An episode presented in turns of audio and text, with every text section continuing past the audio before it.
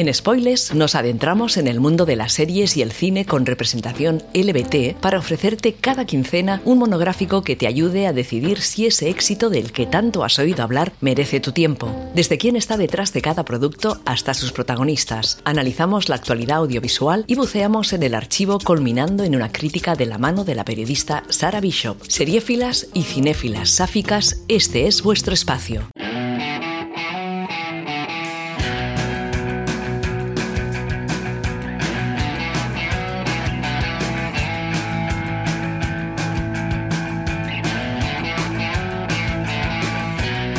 Hola y bienvenidas a la nueva temporada de Spoilers, un espacio donde analizamos series de televisión y películas con interés LBT. A este lado del micro, Sara Bishop emitiendo para Inout Radio. Comenzamos. Volvemos a las ondas para analizar a League of Their Own. Traducida al español como Ellas dan el golpe, estamos ante una producción de Amazon Prime en formato serie que navega entre los géneros de la comedia y el drama y a la que la crítica ha acogido con entusiasmo, calificándola con un rotundo sobresaliente. ¡Carson, Carson! ¡Oh! ¡Oh! ¡Qué sorpresa! Emily, John, hola. ¿Qué tal la vuelta a casa? ¿Cómo estáis? Feliz de volver a estar en familia. ¿Qué sabes de Charlie? Pues sí, sé que está estupendo. Todo lo estupendo que se puede estar allí en el frente. Sí. ¿Te veo esta tarde en el ensayo del coro? Mm, Sí, pues claro. Pues claro, me alegro mucho de haberos visto a toda la familia. Ahora tengo, tengo que irme. Así que me voy, adiós. No olvides que te toca traer la tarta. Llevaré la más grande que haya. ¿Le has visto el sostén? Pues no, yo. yo no. Se le veía. Pasará otro el martes. Demasiado tarde, señor. Señora, no puedo dejarla subir al tren. Técnicamente ya ha partido. Bien, podrá recoger sus bártulos en Boise porque no dejaré que suba este tren. Cielos, eso está en Señor. contra de la ley, señora. No se le ocurra acercarse al tren. sitio. Estoy dentro. Lo he logrado. Ya lo veo. Billete, por favor. La serie adapta con acierto el largometraje homónimo de 1992 protagonizado por Gina Davis y Tom Hanks, siguiendo los pasos de las integrantes de un equipo de béisbol femenino en la primera liga para mujeres en Estados Unidos durante la Segunda Guerra Mundial. Nuestro viaje comienza acompañando a Carson Shaw, una mujer casada que dejará atrás su hogar en Idaho y un marido en el frente para presentarse en Chicago a las pruebas que darán inicio a la primera liga femenina de béisbol en Norteamérica. En su periplo conocerá a un diverso grupo de compañeras que poco a poco se convertirán en su propia familia y cambiarán su forma de ver el mundo. No es la primera vez que una cadena muestra interés por adaptar la película de los 90 dirigida por Penny Marshall. La CBS ya realizó un infructuoso intento en 1993 con una serie de escasa acogida de la que se emitieron tres episodios y se mantuvo en antena la friolera de 14 días. Esta vez, la apuesta parece haber salido bastante mejor gracias a sus creadores, Will Graham y Abby Jacobson, quien también asume un papel protagonista interpretando a Carson Shaw. Jacobson, actriz y productora, es conocida fundamentalmente por su papel como Abby Abrams en Broad City, aunque tiene también importantes éxitos como actriz de doblaje en Los Mitchell contra las máquinas, Bojack Horseman y el papel principal en la producción de Matt Groening Desencanto, donde interpreta a la princesa Tiabini. Abiertamente queer y prometida en la actualidad a Jodie Belfort, comenzó a mostrar interés por la palabra escrita en 2010, metiendo mano a los guiones de la primera serie citada y tiene hasta la fecha cuatro libros publicados. De esta faceta literaria nos hablará próximamente Esther Jiménez en su podcast de Moonflower, en esta misma casa. Y allí no te pongas contestona con la gente. Sé simpática, podría ser nuestro... Un momento.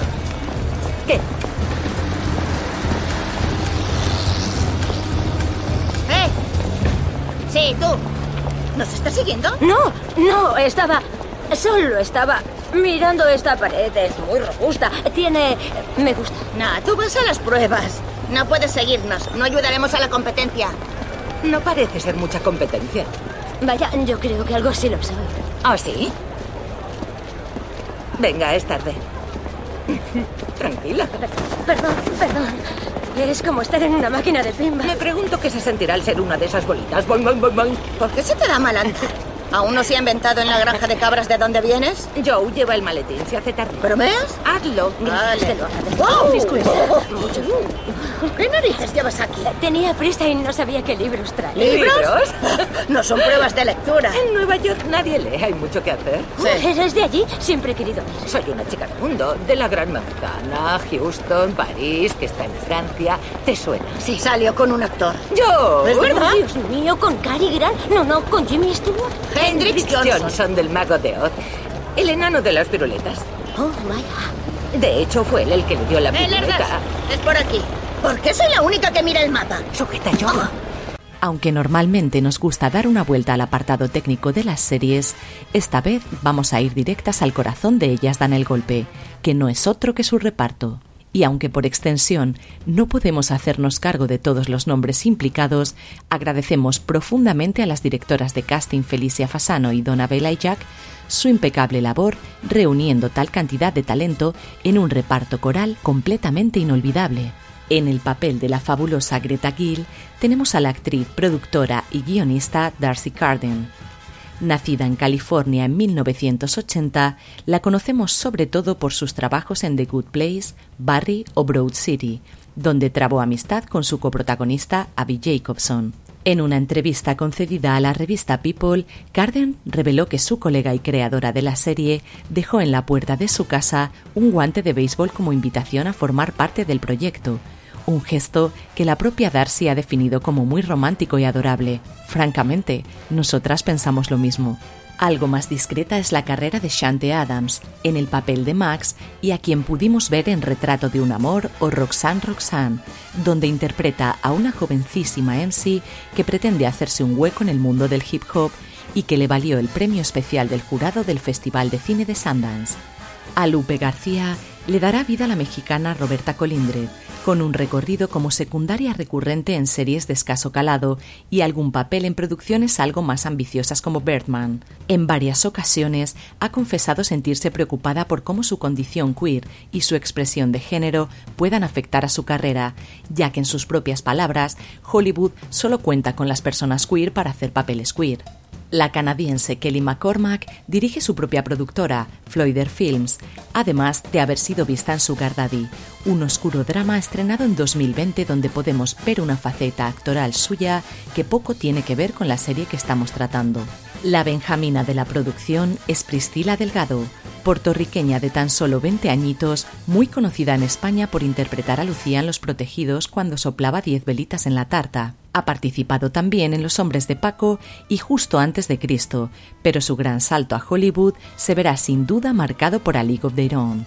Completan el equipo Melanie Field como Joe DeLuca, Molly Ephraim como Mabel y Kate Berland como la excéntrica Shirley. A la primera la conocemos sobre todo por haber participado en la segunda temporada del pelotazo de Netflix You, mientras que las otras dos, pese a contar con un buen número de créditos en numerosas series, han pasado algo más desapercibidas. Abordemos ahora la crítica. ¡Hola, la! ¡Tenemos pitillos! ¡Tachán! Oh, gracias, lo guardaré para. Ah, estás casada. Oh, ah, sí, sí, por supuesto. Ah, ¿y qué opina tu hombre de que juegues al béisbol? Oh, pues a Charlie le hace muchísima ilusión. Sí, cuando me seleccionaron no lo veía claro porque tengo responsabilidades en casa, pero el béisbol es lo que más me gusta en el mundo. Después de Charlie, claro. Pero solo son unas pruebas, unas pruebas de un viaje gratis a Chicago, así que nunca había estado aquí. Es un aburrimiento. ¡Quedan cinco minutos! ¡Corred! ¡Vamos, vamos, vamos! Durante la intervención de los Estados Unidos en la Segunda Guerra Mundial, muchos de los hombres que formaban parte de los equipos de béisbol profesional fueron llamados a filas, por lo que Norteamérica se quedó huérfana de su pasatiempo favorito.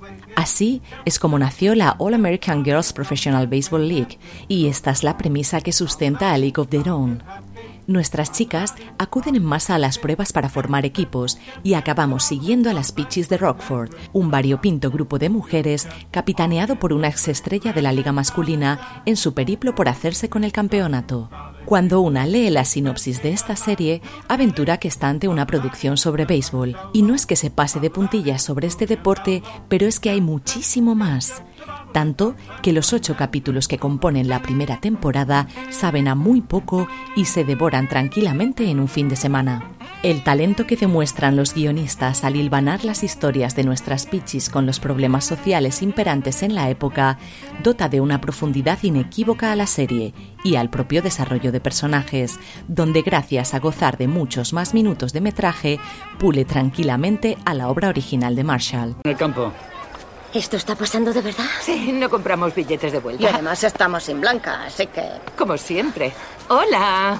Nombre. Ah, Shaw, Carson Shaw. Ah, sí, el ojeador te puso una estrella. Una estrella. Todo un detalle. Tal vez es una mancha. Oh. Saluden al señor Baker, tendrán que impresionarle a él.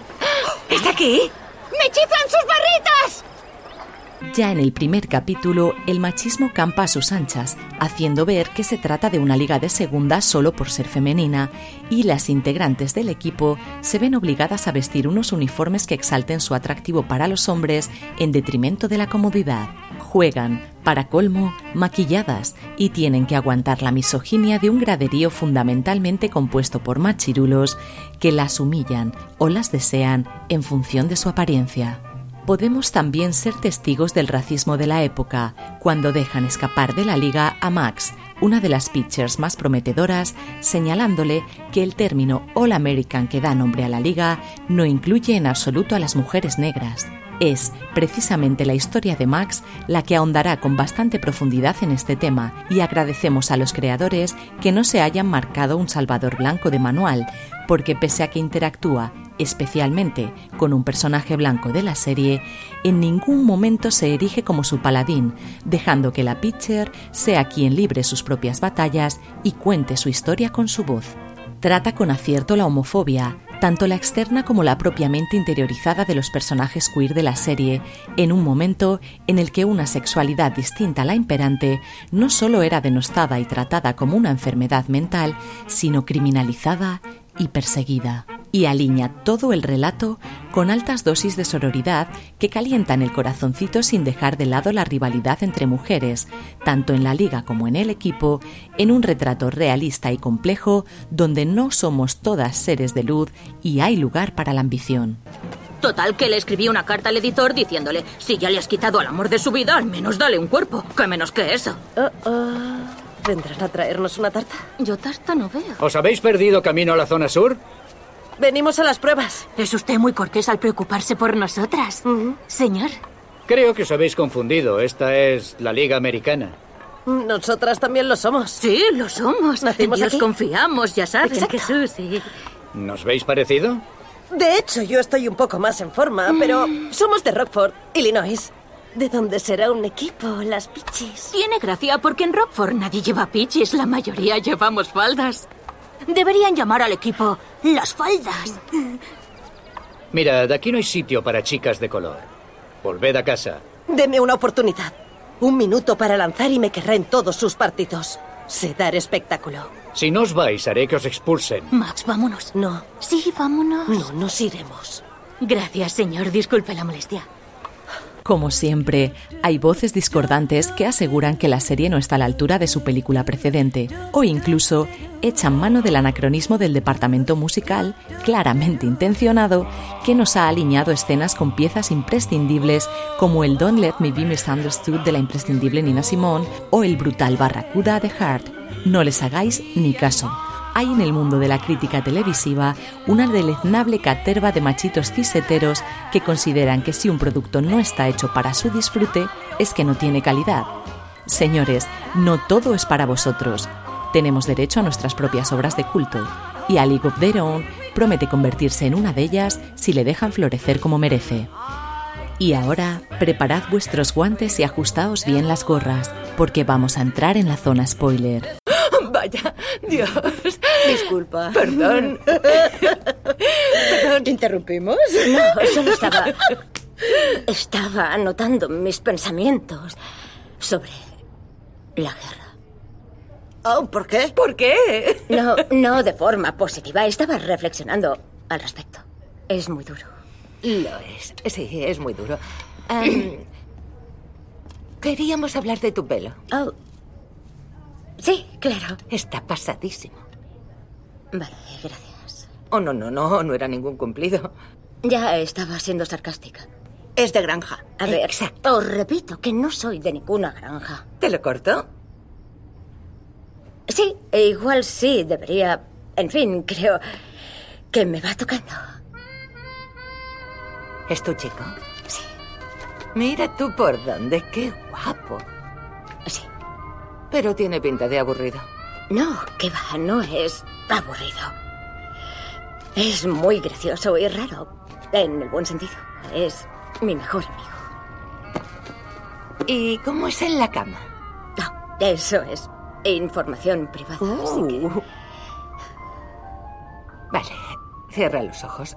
Voy a humedecerla. Necesito visualizar cómo quedará cuando obre mi magia. A escasos días de haberse estrenado la serie, mis redes sociales empezaron a hervir bulliciosamente. Tenéis que ver esta serie. Ellas dan el golpe en Prime. Si no la has visto ya, corre a verla. Y yo, como soy una chica aplicada y me fío casi a ciegas de la palabra de mis sáficas de confianza, me asomé al primer capítulo sin tener la más remota idea de lo que me esperaba, porque sabía que había safismo. Pero no tanto.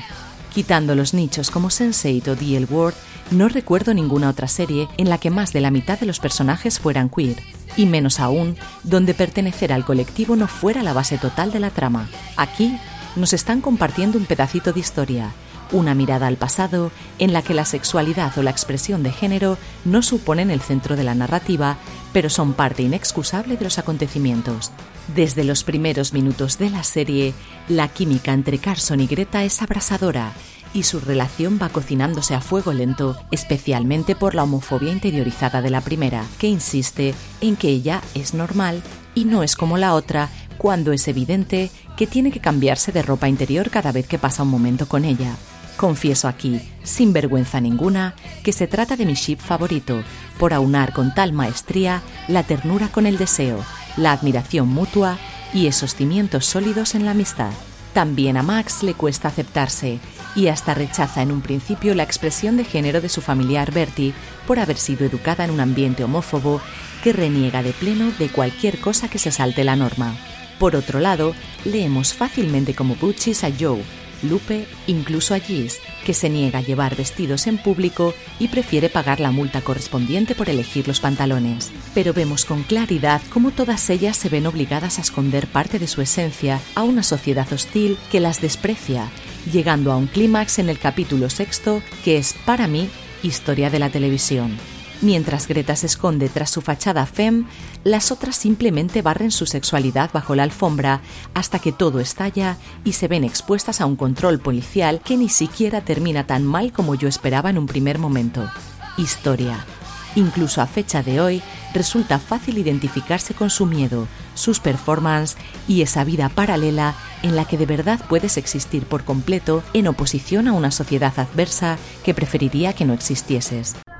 La verdad es que no pensaba venir, aunque para mí era todo un sueño jugar aquí.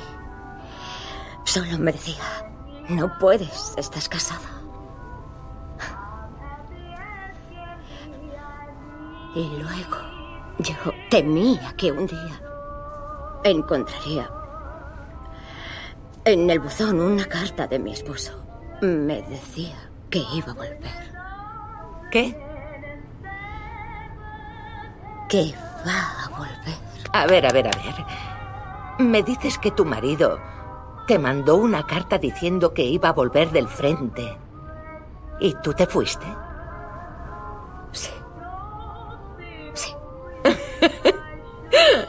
Salí despavorida como si estuviera poseída. Sabes, yo no creo que estés huyendo de nada. Lo que creo es que estás yendo directa a tu destino. No soy la clase de persona que tiene un destino. Eso tendrás que decidirlo tú.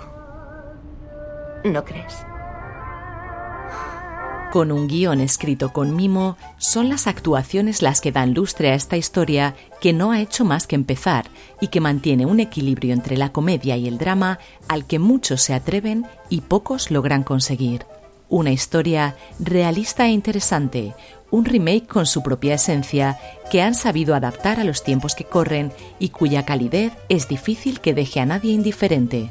Para mí, como para muchas otras, A League of Their Own no es solamente el descubrimiento del verano, sino un happy place en el que pasar horas revisionando escenas, diálogos o incluso la primera temporada completa. Por desgracia, la renovación de este pequeño tesoro está aún en el aire y tendremos que esperar a los próximos meses para llevarnos una alegría u otro disgusto, como con The Wilds, First Kill o Paper Girls.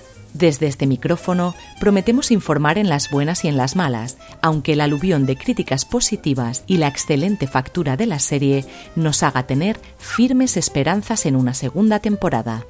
En Spoilers, recomendamos a League of Own si te gusta la comedia con dosis de drama, te interese o no el deporte y disfrutas con personajes queer y altas cotas de diversidad.